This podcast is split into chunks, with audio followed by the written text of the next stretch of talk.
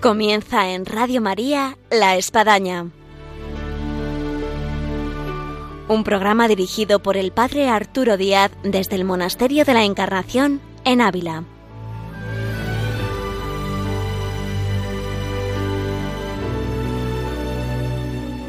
Hola, buenos días. Les habla el Padre Arturo Díaz. Bienvenidos a La Espadaña.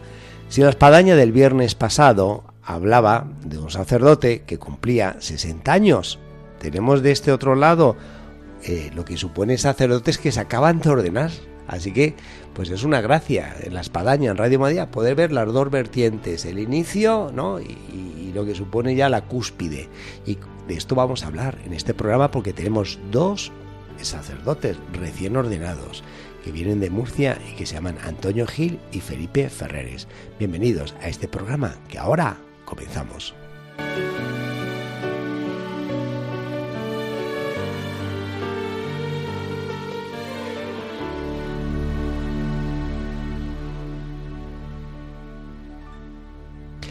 Hola, buenos días.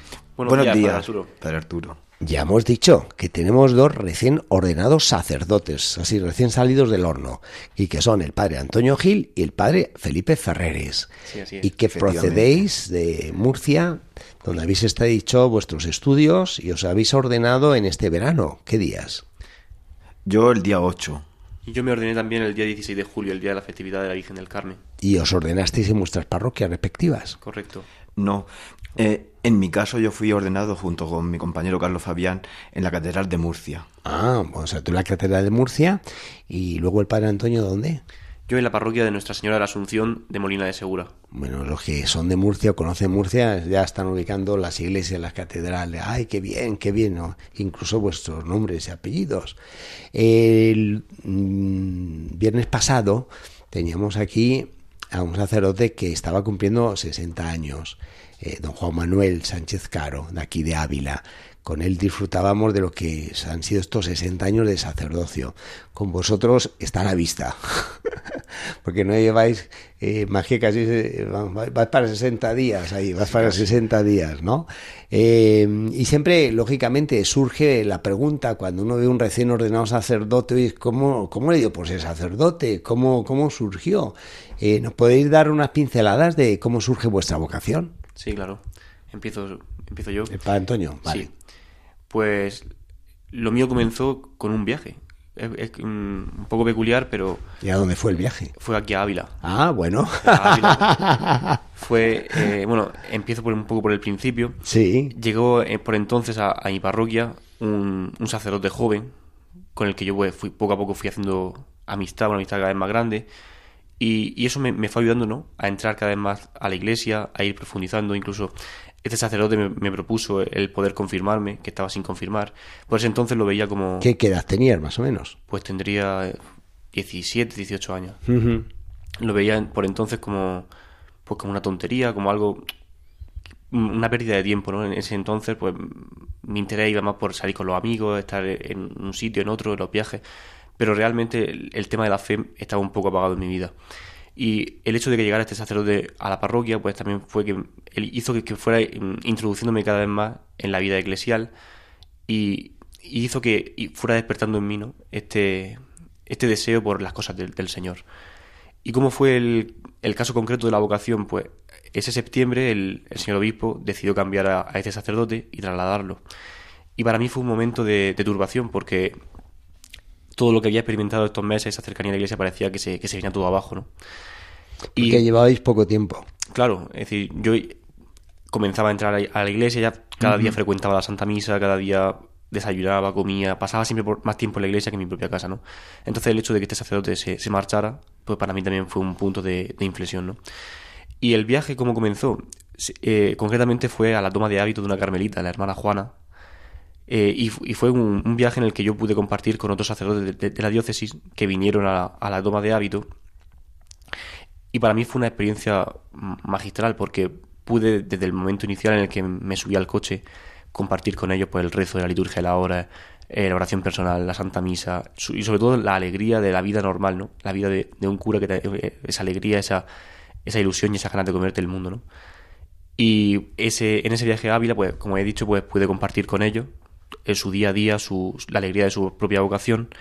Y ya fui, el Señor iba tocando mi corazón, ¿no? Eh, recuerdo que la noche anterior a, la toma de hábito, el Señor ya suscitó en mí por poner palabras a muchas cosas que sentía en el corazón y, fue una, como un primer inicio de poder desahogarme. incluso recuerdo que esa misma mañana cuando bajaba a la encarnación decidí confesarme, ¿no? De las primeras veces que me confesaba. Y pude vivir incluso la toma de hábito con, con una celebración en la que llenó completamente mi corazón, ¿no? Eh, el punto también de inflexión donde fue, lo fue luego a la hora de entrar al locutorio y ver a la hermana Juana, pues para mí fue un, impacto muy grande porque la recordaba de en el museo, ahí en, la Catedral de Murcia, la recordaba en Murcia. Y sí, porque ella llevaba el Museo Catedralicio de Claro, trabajaba en el museo con don Francisco Alegría. Y el hecho de verla a través de esa doble reja, a través de verla y sobre todo con el hábito puesto, y lo que más a mí me impactó fue sobre todo la cara de alegría que tenía, ¿no? Qué cara de alegría. Yo en el fondo de mi corazón pensaba, yo quiero ser igual de alegre, ¿no? Que está ella. Y sí, ahí todavía no era consciente muy bien de lo que me estaba pasando, pero es verdad que estaba un poco removido. Fue en esa vuelta hacia Murcia eh, cuando todo se me vino encima, ¿no? Fue cuando la experiencia de volver a una vida en la que verdaderamente yo creo que no me llenaba. E, era muy buena, una vida en la que era muy feliz, pero el, el punto de felicidad que había alcanzado ¿no? en este fin de semana, pues ya era algo que, mi corazón me, pedía, ¿no? Eh, esa vida con los sacerdotes, esa vida en la que pues había olido, ¿no? Ese, olor a santidad, ese olor al cielo, pues como que el Señor se fue valiendo de todo esto para ir suscitándome al corazón esa idea de, de, querer ser sacerdote, ¿no? El recuerdo que la mañana siguiente me levanté un poco turbado, sí. estaba emocionado y recuerdo que Incluso ese día comía con la familia, no, no podía estar, ni siquiera me tuve que levantar, me fui. Y en un momento en el que estaba paseando por la huerta, de allí de Murcia, decidí llamar a este sacerdote que me acompañó hacia Ávila y decirle que, pues, que entre lágrimas, que creía que el Señor me estaba llamando a ser sacerdote. Y ahí pues empezó un, itinerario ¿no? de, discernimiento. Lo que hace un viaje, ¿eh? Lo que hace un viaje. Lo que hace, un viaje. lo que hace venir a Ávila. Te cambia la vida. Lo que hace venir al monasterio de la Encarnación. Totalmente. Eh, lo que hace venir a una entrada o un ingreso de, de una postulante. Totalmente.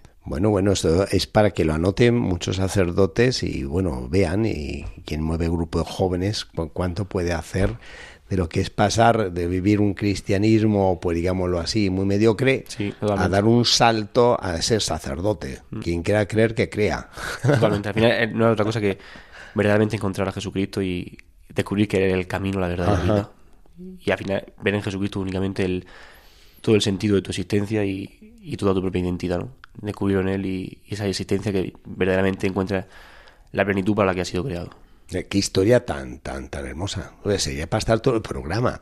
Esta vez tenemos dos los sacerdotes, así que hay que compartir. Dicen que no hay dos vocaciones iguales. Así que después de estar escuchando esta, dice, fue está maravillosa. Bueno, vamos a escuchar la de la de aquí, de la de Felipe, y que nos cuente cómo surge, cómo surge la vocación. Pues yo en concreto hay un día que recuerdo con mucho cariño, que fue el 27 de abril del año 2003. El año 2000 estuve en la JMJ, una excursión que, eh, que salió con el Club Almudí. La de Roma. Sí, efectivamente, con el Club Almudí. Lo que hacen las Jotas en los Jotas, ¿eh? Sí, sí, así es. Pues fui a Roma con el Club Almudí de Valencia y había muchos seminaristas, muchos sacerdotes, al mismo tiempo también terminando mis estudios de, de secundaria, luego comencé la carrera de Derecho y entonces, en el año 2003, estaba yo en el primer curso de la carrera, un seminarista de mi parroquia con el que, con el que tenía, ¿no? con el que iba manteniendo relación, él me invitó eh, allí al seminario porque iba a recibir el ministerio laical del acolitado. Sí. Y entonces me acuerdo, claro, después de tanta experiencia compartida con los seminaristas, estaba yo allí y no sé cómo, estando allí me surgió como aquella voz por dentro que el Señor va y dice en tu corazón, ¿y por qué no sacerdote? En aquel momento recuerdo que se lo comenté al confesor que tenía, que era un jesuita, y entonces él se remitió a otro jesuita que yo no conocía. Y entonces yo fui directamente a hablar con mi párroco. Y tal es así que mi párroco concertó incluso una entrevista con, con el rector, don Fernando Egea, que antes de ser lector era vecino mío del edificio. Vivía... Ah, conocido. y vivía... Era jefe de la comunidad de vecinos, además. Ah, ¿En serio? No, no, no, no, no, sé, creo que algún cargo tuvo, pero no sé cuál fue en, concreto.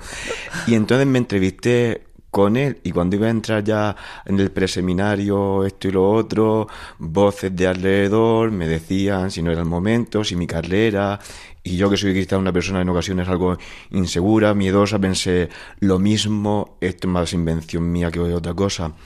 Eso fue el año 2003 y yo entré en el 2017. Pues le puedo decir. Que, llovió, dio pues tiempo para acabar la carrera y dos o tres carreras más. le puedo decir, padre Arturo, que en palabras de la madre Cristina Arceaga de la Cruz, sí. los 14 años fueron la lucha del amor contra el amor. Bueno. Porque detrás, como dice la, la madre Cristina en un poema, detrás de cada crisis resurgías e inexorablemente me decías, sígueme, tú lo sabes, Señor, que todo todo el drama de mi vida ha sido la lucha del amor contra el amor.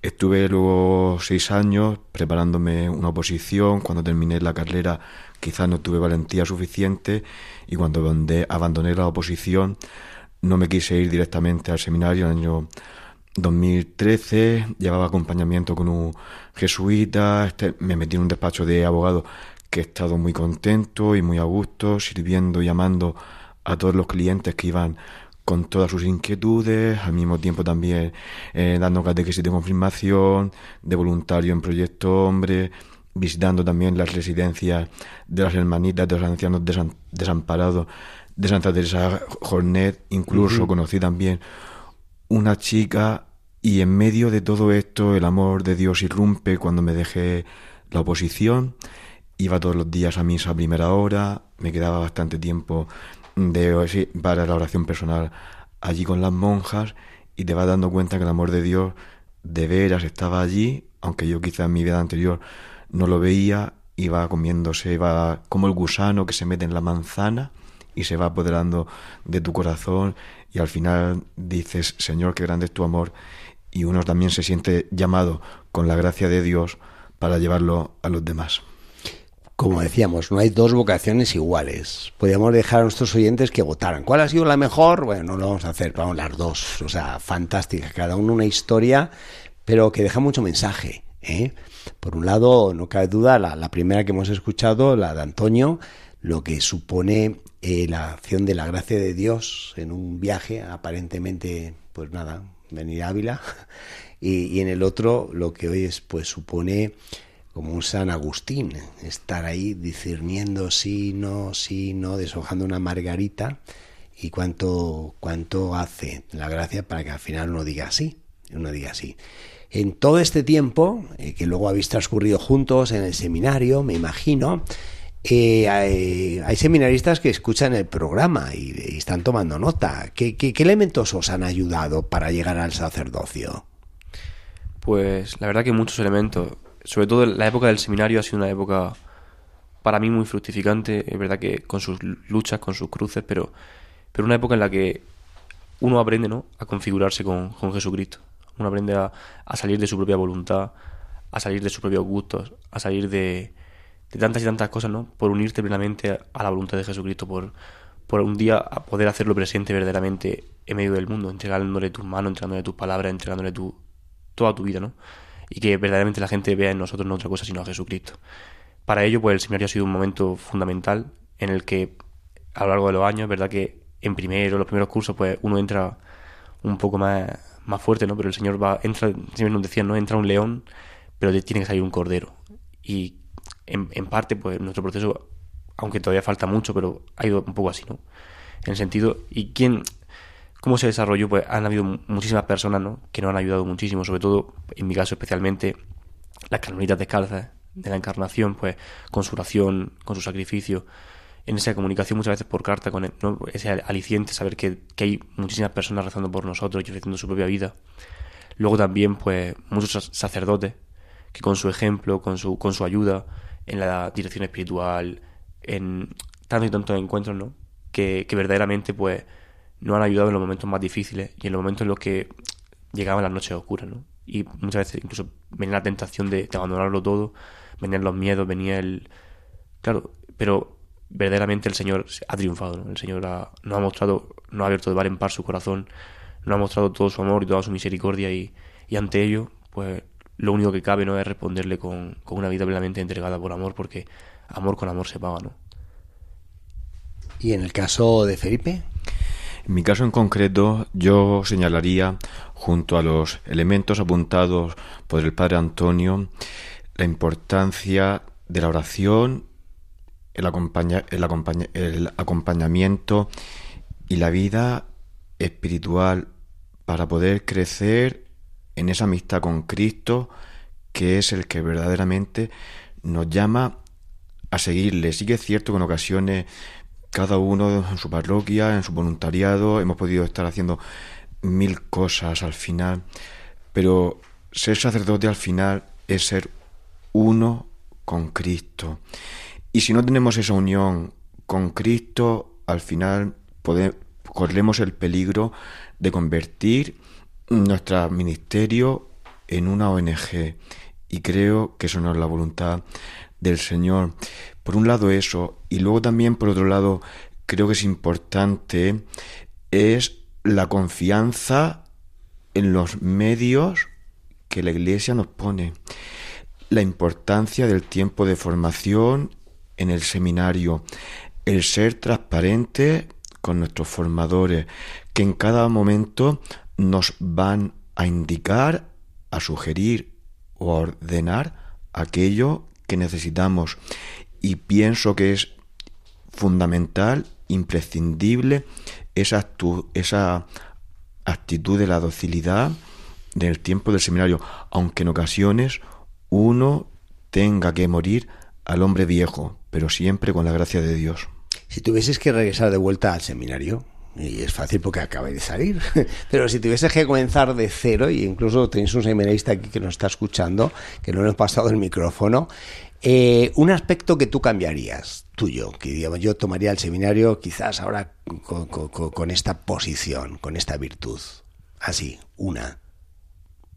Es fácil. Tomaría, sí, sí. sobre todo con, con obediencia ¿no? y humildad. Creo que al final la humildad es la... Bueno, de parte tuya, obediencia y humildad. ¿Y de parte de Felipe? Pues padre Arturo, para mí esta pregunta ahora mismo no sé qué responderle, pero creo que quizá adoptaría una actitud, yo que soy una persona un poco nervioso, de más silencio, más dócil, más escucha más. Bueno, pues eh, está, silencio, escucha. Sí, sí, sí. Y dejar de lado, porque en ocasiones podemos entrar. Hemos una, ¿eh? Ah, bueno, bueno, pues yo voy a decir una cosa. dejar, de, dejar de lado la, la autorreferencialidad. Bueno, vale, pues está. Perfecto. Para los que están por comenzar o están en primer año, pues ahí están estas anotaciones. El sueño de todo seminarista es llegar al altar parece mentira y uno cuenta, bueno, los días los sueñas, imagina cómo celebrará su primera misa. Hoy aquí habéis tenido vosotros vuestro cantamisa en el Monasterio de la Encarnación y estáis celebrando vuestras primeras misas. Em, sé que no es fácil, pero hoy es que, ¿qué es lo que estáis sintiendo en estas primeras misas tras el sueño de lo que supone llegar al altar? Pues yo ante todo temor y temblor. Muchas veces es verdad que llega el momento del sacerdocio y, y es lo que cada, cada día espera, ¿no? Lo que cada día, todos estos seis años de seminario, pues uno esperaba, uno... Y llega el momento y la verdad que es maravilloso, es verdad que tocar el cielo con tus manos, porque el Señor baja tu mano en cada, en cada, Eucaristía. Pero es verdad que también, pues, personalmente, pues lo estoy viendo con, con temor, con temblor, ante pues lo que veo que, que, que, que, me llega encima muchas veces, ¿no? El ministerio, el peso que el ministerio también por sí mismo tiene, y sobre todo con la con la intención ¿no? de, ser fiel al Señor, de ser fiel a, la Iglesia, de ser fiel siempre, ¿no? Al fin, creo que la Iglesia es lo más grande que el Señor nos ha dejado y, y ser fiel, a, amar mucho a la Iglesia, amar al, Santo Padre, amar a nuestro Obispo. Eh, en concreto, pues servir a la Iglesia en, la situación en la que en la que nos pongan cada uno, en el ministerio en el que nos, en el, en el que nos, nos destine. Y pues eso, como he dicho al principio, ¿no? Es decir, olvidarnos cada vez más de nosotros mismos para poder servir al pueblo santo de Dios, que al final tanto nos necesita, tanta gente que está sufriendo, tanta gente que, que verdaderamente necesita encontrarse con el Señor, pues que pueda hacerlo con, con nosotros, ¿no? viéndonos nosotros que verdaderamente vea a Jesucristo. Y para Felipe, ¿cuál ha sido la experiencia de, de estos cantamisas? Pues, pues para, para mí, Padre Arturo, es la emoción de poder bajar a la tierra al propio Señor desde mi fragilidad, pero el poder también poder alimentar con el cuerpo santísimo de nuestro Señor a la gente. Al final es un misterio, un misterio de amor, que en ocasiones quizás no lo podemos comprender al 100%, pero al mismo tiempo también, junto con la emoción, uno también lo vive también con responsabilidad. Y por eso le pide también al Señor que con su gracia seamos fieles al final, conscientes de que todo nuestro camino es un camino de discipulazgo y que Él nos antecede como Padre y Maestro. Estamos entrando en la recta eh, final del programa y, yo sé que, bueno, no cabe duda que queréis dejar algún tipo de mensaje a aquellos que, bueno, os están escuchando y a aquellos que, que les tenéis que decir algo y, aquellos que, pues, que, están pensando en la vocación. ¿Qué, qué, mensaje queréis dejar?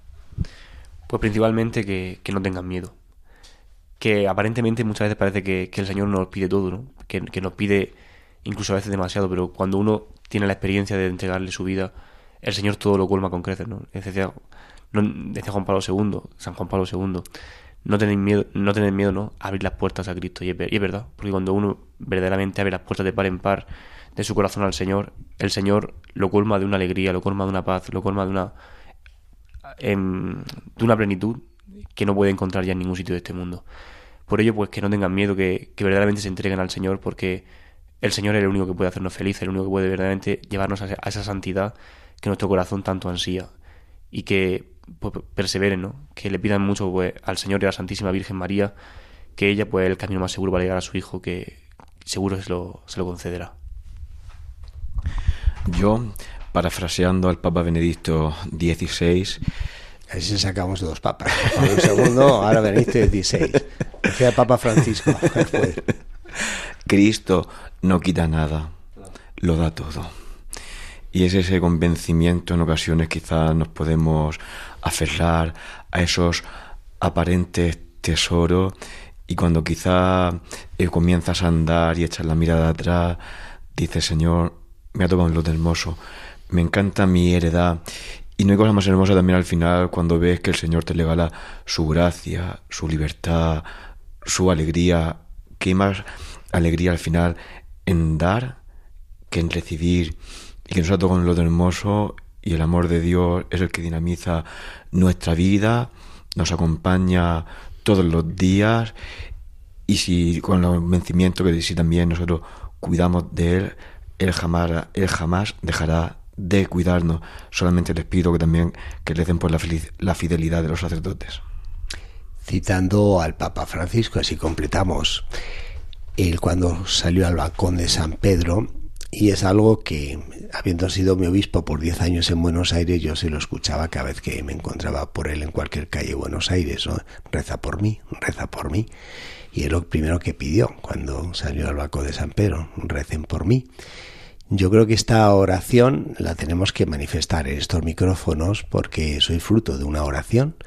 Una oración bien ensalzaba aquí en el Padre Antonio de las Carmelitas, de lo que supone la vida orante y contemplativa de la Iglesia, pero también siento, y es para animar a nuestros oyentes, de cuánta oración, de quienes están en los hospitales, de quien se encuentra en residencias de mayores, quien se encuentra imposibilitado, quien es sacerdote ya mayor y no hace más que escuchar Radio María y rezar por los sacerdotes, en fin, cuánta oración que hace auténticos milagros y que vosotros pues sois uno de ellos, no cabe duda, y esto para que nos animemos y podamos percibir el fruto de esa oración que, que, que, que no es vano sino que se concretiza y que hace pues posible el caso de vuestras vocaciones y de lo que es vuestro sacerdocio. Pues sí, Padre Arturo, gracias a todas estas personas que, que cada día pues nos sostienen con su sufrimiento, con su, con su oración entregada, muchas veces callada, y en la que vemos los frutos cada día en el, en el ministerio. Cuando vienen las cruces, cuando vienen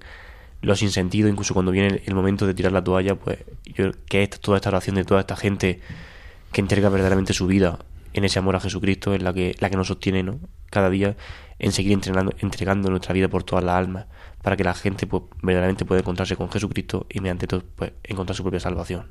Bueno, vamos de este programa animadísimos, percatando cómo Dios sigue llamando, cómo se llega al sacerdocio, cómo hemos podido compartir aquí con dos nuevos sacerdotes de la diócesis de Murcia, con Antonio Gil y Felipe Ferreres, sus primeras misas, la primera misa aquí en el Monasterio la Encarnación en Ávila, y hoy felicidades por vuestro sacerdocio y recordad que no es vuestro, que es del Señor y todo lo que podéis hacer a través de él. Muchísimas gracias, padre. Llegamos así a nuestro final del programa del día de hoy en la alegría de estos dos nuevos sacerdotes que bien nos han eh, incentivado a lo que supone nuestra oración, entre otras cosas, por las vocaciones, por los sacerdotes y ver la realidad de las mismas. Así que desde este programa tan especial nos despedimos y les esperamos hasta el próximo viernes, Dios mediante, aquí en Radio María.